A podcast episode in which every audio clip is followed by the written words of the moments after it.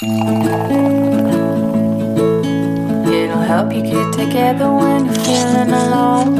位听众朋友们，大家好，欢迎收听只讲有趣有料大白话的大实话，由食品人自己发声的播客栏目。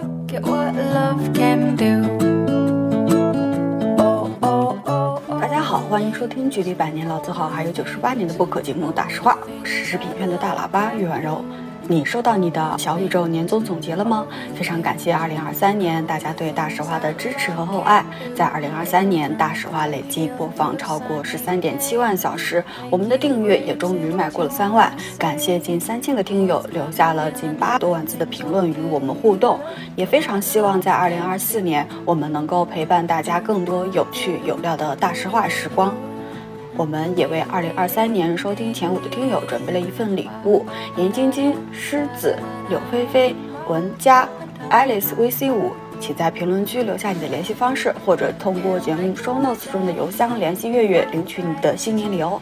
接下来我们将进入本期的节目：内行人指北，餐饮人如何选餐厅、点外卖，找到靠谱的景区餐饮呢？上一期我们聊的乎这个环境对我们来说是不是都不是很友好？那么如何做一个聪明的消费者，避免智商税，以更保护好自己的安全呢？本期我们还是找老陆分享一下他自己作为内行人如何手把手的教我们怎么样选餐厅、点外卖，怎么样点菜。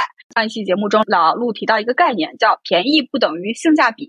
这里老陆能不能简单的先帮我们聊一下，就是说何为内行人理解的性价比？可以啊。其实性价比现在一定是个主旋律，但我也反复的提了，就是低价它不等于性价比的原因，就在上一期的节目里面，我们提到了很多用这种不好的食材或者是偷换概念的时候，给到消费者一种比较便宜的这种错觉。基本上我们还是要回归到餐饮的本质啊，我们只回归到四样东西，嗯，只有食材、口味、服务和环境这四个因素。其实根据不同的场景啊，我们选择的餐厅啊，它这个。口味、食材、服务、环境，它会有一些先后的顺序。今天就简单的笼统的来讲。首先，我觉得选一个餐厅啊，我们一定要把大众点评的这个排名啊，一定要忘记它，包括它给你的推荐，我们一定要抛开这一块的一一个部分，就是我们不要老去盯着热门榜和所谓的口味榜这些东西去看，嗯，因为它这里面只要涉及到榜单。一定会有团队来帮助餐厅去做这样子的刷单的，或者是刷好评啊。现在你应该也有体验，就是说你去个餐厅，服务会对你有很多的这种要求，哎，能不能帮我们打卡？能不能帮我们写个好评？甚至他会就说你没有时间写，我帮你写都可以这样子。所有人被困在了这个算法里。明白。而且这个我记得是前几年大众点评刚起来的时候。商家会要求你写，中间我觉得这几年就是已经不怎么有这个要求了。然后今年开始，从年终开始，餐厅又开始疯狂的让你去帮他写这个东西了。这个是我自己一个非常真实的感受。对，因为美团的算法它会不停的去改变。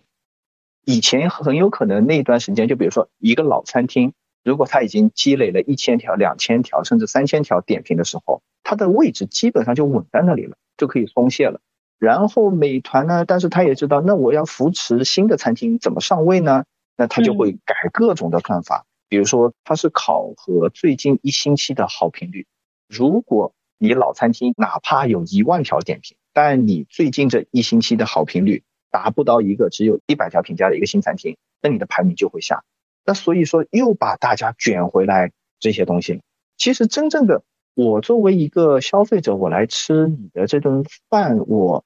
还要再额外花十分钟现场给你写这个点评，其实这是违背餐饮本身的。嗯，逻辑上应该是啊，我觉得不错，也有东西让我拍照，我可以回去写，或者是。但现在大家已经被逼到就是要现场写，因为这会跟餐厅的榜单挂钩，榜单挂钩就会老板的收益挂钩，收益挂钩，他就要压迫运营团队去做这件事情，然后他就会细分，就比如说今天 A B C D E，你们每一个人。今天的指标是多少个打卡，多少个好评？如果产生差评，这个人还要扣钱。所以说这里面全都是已经被裹挟了，在做跟餐厅没有关系的事情。所以说我第一个概念就是，如果你要找到一个好的餐厅，首先忘掉点评上的这些东西，不要去看它的评论，不要看它在不在榜单上，有一个我百试不爽的一个，就是首先真正的好餐厅它没有团购，哦，它是不用靠团购活着的，它不需要这些所谓的交易量冲热门，再挂什么钓鱼单或者是什么的，就是顶天了给你一个代金券吧。有些餐厅它也经不起美团或者点评的这些软磨硬泡，嗯最后实在不行就开了一个口子，就上点代金券。就是我所吃过真正好吃的餐厅，它没有这些东西。当然，有些餐厅它也做得很好，它也有这些，但是大概率好吃的餐厅是没有这些东西，它就靠它自然的口碑和流量、老客户和口碑，这叫口口相传，它就能够活下去，能够做到盈利。而且不要看点评，就是基本上就是四点五以上的餐厅不是我的首选，我不会去这些餐厅，我更倾向于吃四分到三点八分的这些餐厅。很多人就会说，你这不是故意找这些差的餐厅吗？我们还是回归到刚才说的，因为这些分数代表这个餐厅的真实的水平，因为有太多无关紧要东西加进去了，有些餐厅的分数是严重虚高的。嗯吃人家的拿人家的手短嘛，很多人都会给你送软磨硬泡等等，让你留下这个好评。但每一次觉得无关紧要，拿了人家一点点小恩惠留下来的，其实就是把这个行业里面的规则全部重新打乱了。还有一个就是看这家店开业了多久，如果一家店开业四五年甚至以上，且没有套餐，你不用管它的分数高与低。你去吃，基本上只要不是口味，不要是那种异域餐厅的话，它的口味，比如说你是一个上海人，这是一家上海餐厅，大概率是不会出错的。明白，被本地人已经选择过了，选择过了，而且沉淀了这么久，它一定是有东西的，嗯而且它没有被网络污染过。如果我们的消费者实在要跟着达人走或者是什么的，也有一个方法去辩解这个东西值不值得去吃，就是。随便举个例子，就比如说烤肉店，嗯，如果你看到达人在推一家烤肉店，大量的达人在推，推的全是和烤肉没有关系的东西，那你也不要去吃。比如说他在推他的米酒，在推他的甜品，嗯、在推他的什么汉堡或者是什么的，就是烤肉店应该推的是它的肉和口味、汁水这些东西，嗯，甚至服务，甚至它的碳。但是达人往往推的东西都没有一个和这些。是有关的，为什么？因为什么东西能出片、能出视频，他们就选择推什么东西。明白。所以说，我们消费者，如果你很在意吃，现在也不得不开始学习。如果你只迷信某单一平台、某几个平台，迷信网络给你推过来的这个东西，给你视觉上造成冲击，然后你去消费，大概率踩坑。了解啊，感觉消费者有点难。你说这个好像很真实，就是我今天刷到一个视频，推广一家新的那种店，他不是跟你说这个店什么好吃，然后有什么样的优势，他讲的是那个店是坐在那种小马扎上面吃的。对呀、啊，纯粹就是给你创造一些情绪价值嘛，让你觉得新奇特，你就会来。但是我觉得回归到现在的这种消费环境啊，我认为就还是餐厅回归本质非常的重要。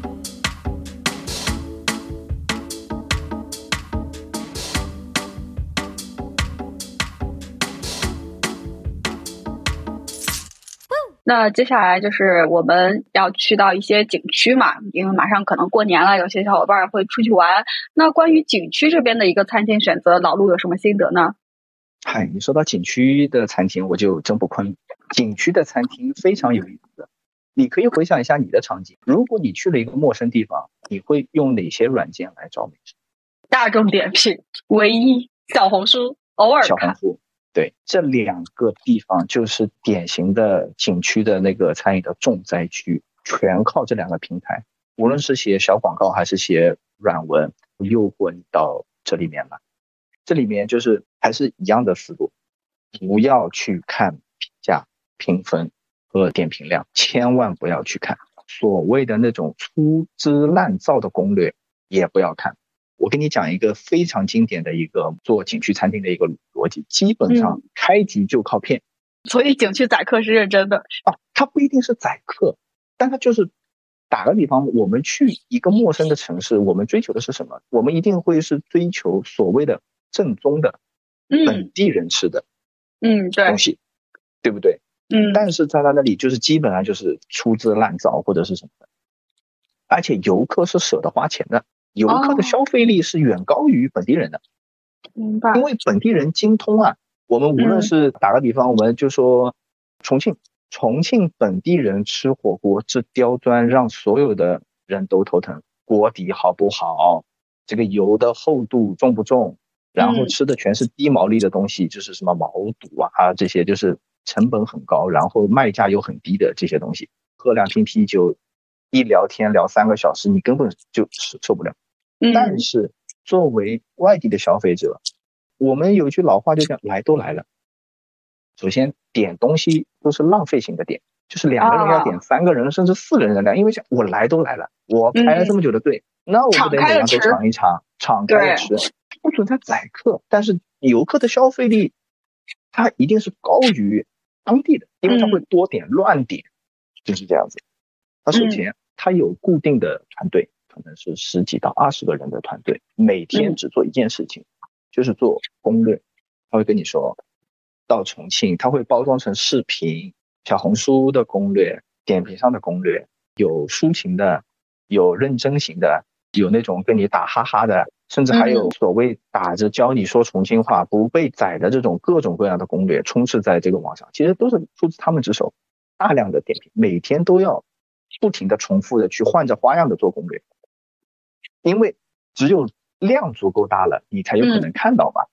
他是怎么操作呢？就他会认真的给你介绍重庆几个景点，嗯，确实那些都是比较经典的，属于必打卡的景点。明白。然后你说完了这些玩呐、看呐的地方，你总归要回到吃吧。他给你推荐五家餐厅，你看上去，哎，我有选择权了。好家伙，这五家餐厅全是他的。这个里面五家，它的取名也非常的有特色。嗯，比如说。你对这种所谓的重庆的什么娘娘文化感兴趣？哎，那里面就有一家叫什么什么什么娘娘的，好，你就去了。你会觉，你会自己脑补，哎，叫娘娘肯定很正宗什么的。嗯，对，其实都是利用了人性的弱点。你喜欢新潮一点的，他就取一个完全跟火锅不搭界的名字。但这哎，年轻人这哎，这个名字很有特色，我也要去试一试。但是来来去去东西都是一模一样的东西，可能做一些微调，但。全都是他的，而且是本地人几乎不会去吃的。其实这就违背了我们之前讲的，就是你来一个陌生的城市，你要吃的是本地人吃的东西，但他这里就没有一个是给本地人。你这个让我想起来之前去厦门旅游，然后我们下机场打车，司机就跟我们讲：“哎呀，我跟你们讲哦，现在很多餐厅都是骗人的，就是专门宰你这种外地人的啊，吃海鲜都东西不好，然后很贵。”最后我们说，那您能不能帮我们推一个餐厅？然后他把我们带到一个餐厅，三个小姑娘吃了一千多，很正常啊，因为他也是个托啊。因为这种托存在了全国各地，只要是旅游城市，这种托一定存在。所以导致现在很多年轻人他知道这里面有坑，他要在大众点评上和小红书上选嘛，但没想到处处都是坑。我的观点来讲就很很简单，如果我去一个景区，我怎么选？首先，景区里面就注定没有好吃的东西，因为景区的租金不是一般的餐饮店能够承受的，尤其是那些非常成熟的景区，它必须要做到很高的毛利才能够支付这个溢价，甚至是有些我们在讲那些封闭式的景区，就比如说乐园这一类的，嗯，不知道你有没有去过那些地方？那些地方是没有底租的，它是纯抽营业额纯扣，动不动就是二十三十的营业额的扣点。那你说能给你吃好东西吗？那明显给不了啊！嗯，都给景区了，都给景区了呀，那只能粗制滥造呀。还有一个逻辑，就一次性生意。嗯，我通过情绪价值给你补上，把好评给刷上也行。我送你几个菜嘛，大不了，对不对？嗯，我通过这些东西来把我的好评维持住就行，然后我继续的做这些攻略，让你源源不断的人。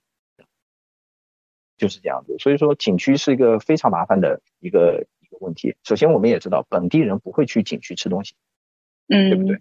嗯，那如果你想追求本地人吃东西，首先你景区就应该排除在外。明白。或者你实在想吃，嗯，你还有一个办法就是说，有些店啊，它会在一个城市，它会开比较多的店或者口碑店，同时它在景区也有一家店，这种情况你可以去试一下。明白。对，而不是这家店只有一家店就开在景区，一进门你还看到了合作热线四零零哒哒哒哒哒，这种店基本上你扭头就走就对了。我还看到过有些景区，就是上海有一个古镇阿婆肉粽很有名。我发现那个景区里面好像有好几十家阿婆肉粽，然后每家都说自己上过 CCTV，上过上海卫视，上过什么什么什么什么，各种照片。这又让我想起了，也是重庆的一个那个叫什么陈麻花。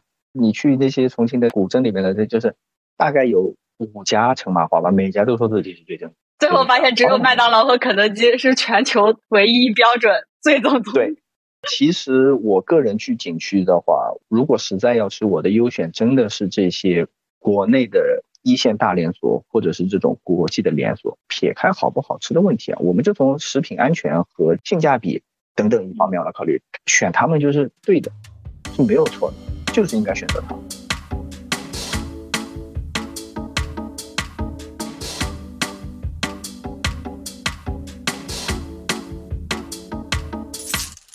那聊完了餐厅和景区的餐厅，接下来帮我们聊聊外卖吧。因为外卖是每个打工人不得不面临的问题，要么午餐，要么晚餐。老陆作为内行人，如何点外卖？如果说预制菜是无法避免的，如何找到一家更安全、合规且有一定品质的外卖服务呢？平台是否还有一些优惠？我们可以买到更具有性价比的外卖吗？外卖。首先，第一个，我希望大家一定要去做的是什么？就是如果你有几家外卖店，你是经常复购去买的话，你只要做一件事情就行，你一定要现场去看一下这家外卖店。哦，你必须要现场去看一下。如果它是纯外卖店，你要看它是不是合规，脏乱差的程度，以及就像我做的过分一点的话，我会翻一下它的垃圾堆，看一下它的。原材料的硬板纸，我看一下哦，它用的大概是什么东西？因为我有一个乐趣，我就是经常会绕到别人的后厨里面看他是用哪些东西，我就能大概判定哦，这家用的东西好不好，有没有良心？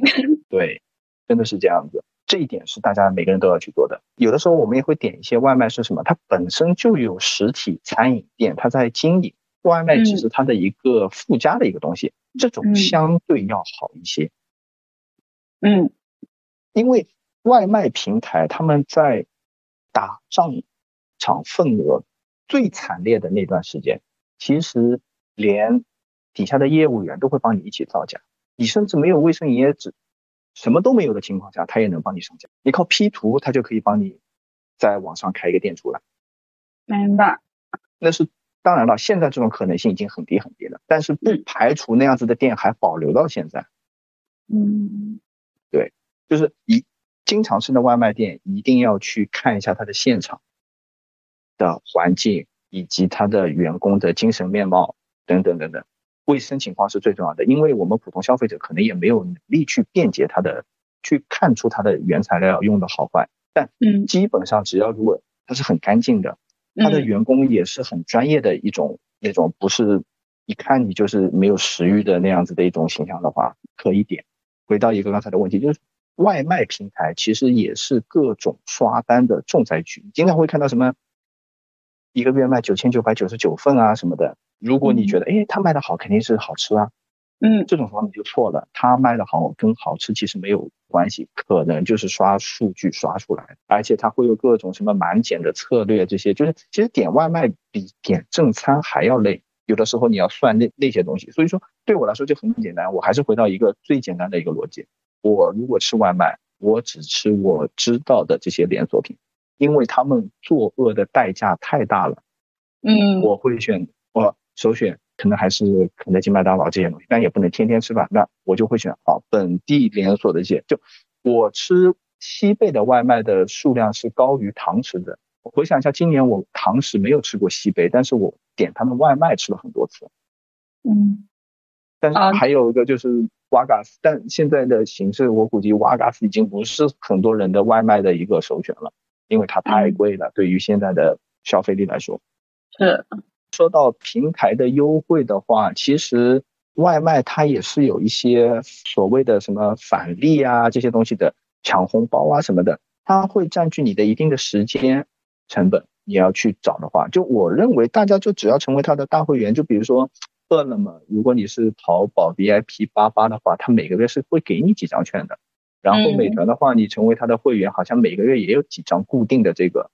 然后我们就正常的去消费就可以了，不要为了省一块钱两块钱，然后花了半个小时各种什么链接打开群里面什么接龙抽奖，我觉得意义不是很大了。因为其实外卖的空间真的已经很小了。觉得成为会员，他每个月给你固定的福利就差不多了，可以试着看看有没有什么外卖的联名信用卡，它好像也会做到自动每一单给你抵几块钱或者是什么减免，好像有这类的信用卡，大家也可以去看一下。嗯，我的想法还是外卖尽量还是少吃。总结一下，外卖尽量少吃，然后如果实在不行的话，尽量选择一些国际连锁或者本地连锁门店和品牌。如果你常吃的外卖，最好还是找机会和时间去店里面自己看一看。对，最后一点非常重要，一定要自己去看一下，这个非常非常重要，因为有些外卖店的情况遭到让你怀疑人生。